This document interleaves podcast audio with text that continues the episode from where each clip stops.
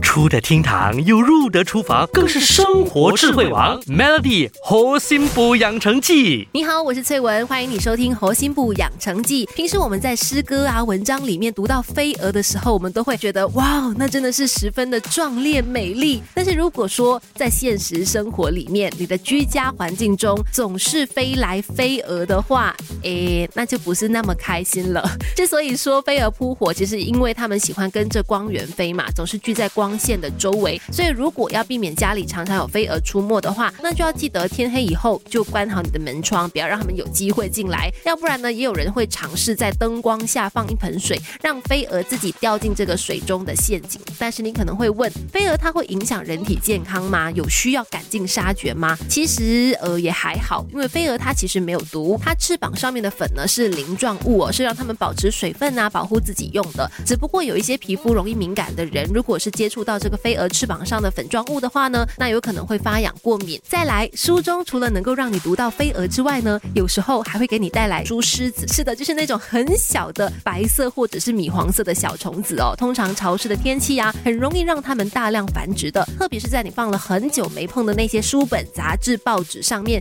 又或者是一些你放了很久很久也是没去碰的家具等等，数量一多也是让人很困扰。虽然说书石子它不咬人，但是有它们的出现呢，也就表示。说你家里啊是时候大扫除，好好的打扫了。但只要保持环境的卫生，家里各个角落都打扫到，避免潮湿，常常让家里通风啊，保持干燥，那基本上呢就是防止这种梳虱子的最好方法了。哦，对了，如果你的家里的墙壁上哦有那种墙洞或者是钉钉子有留下一个孔的话呢，那这些细缝你都要记得常常去消毒打扫，因为通常那里呢也都会有一些梳虱子躲藏滋生的。Melly 猴心补养成记，每逢星期一。至五下午五点首播，晚上九点重播。由美心和翠文与你一起练就十八般武艺。嘿呀！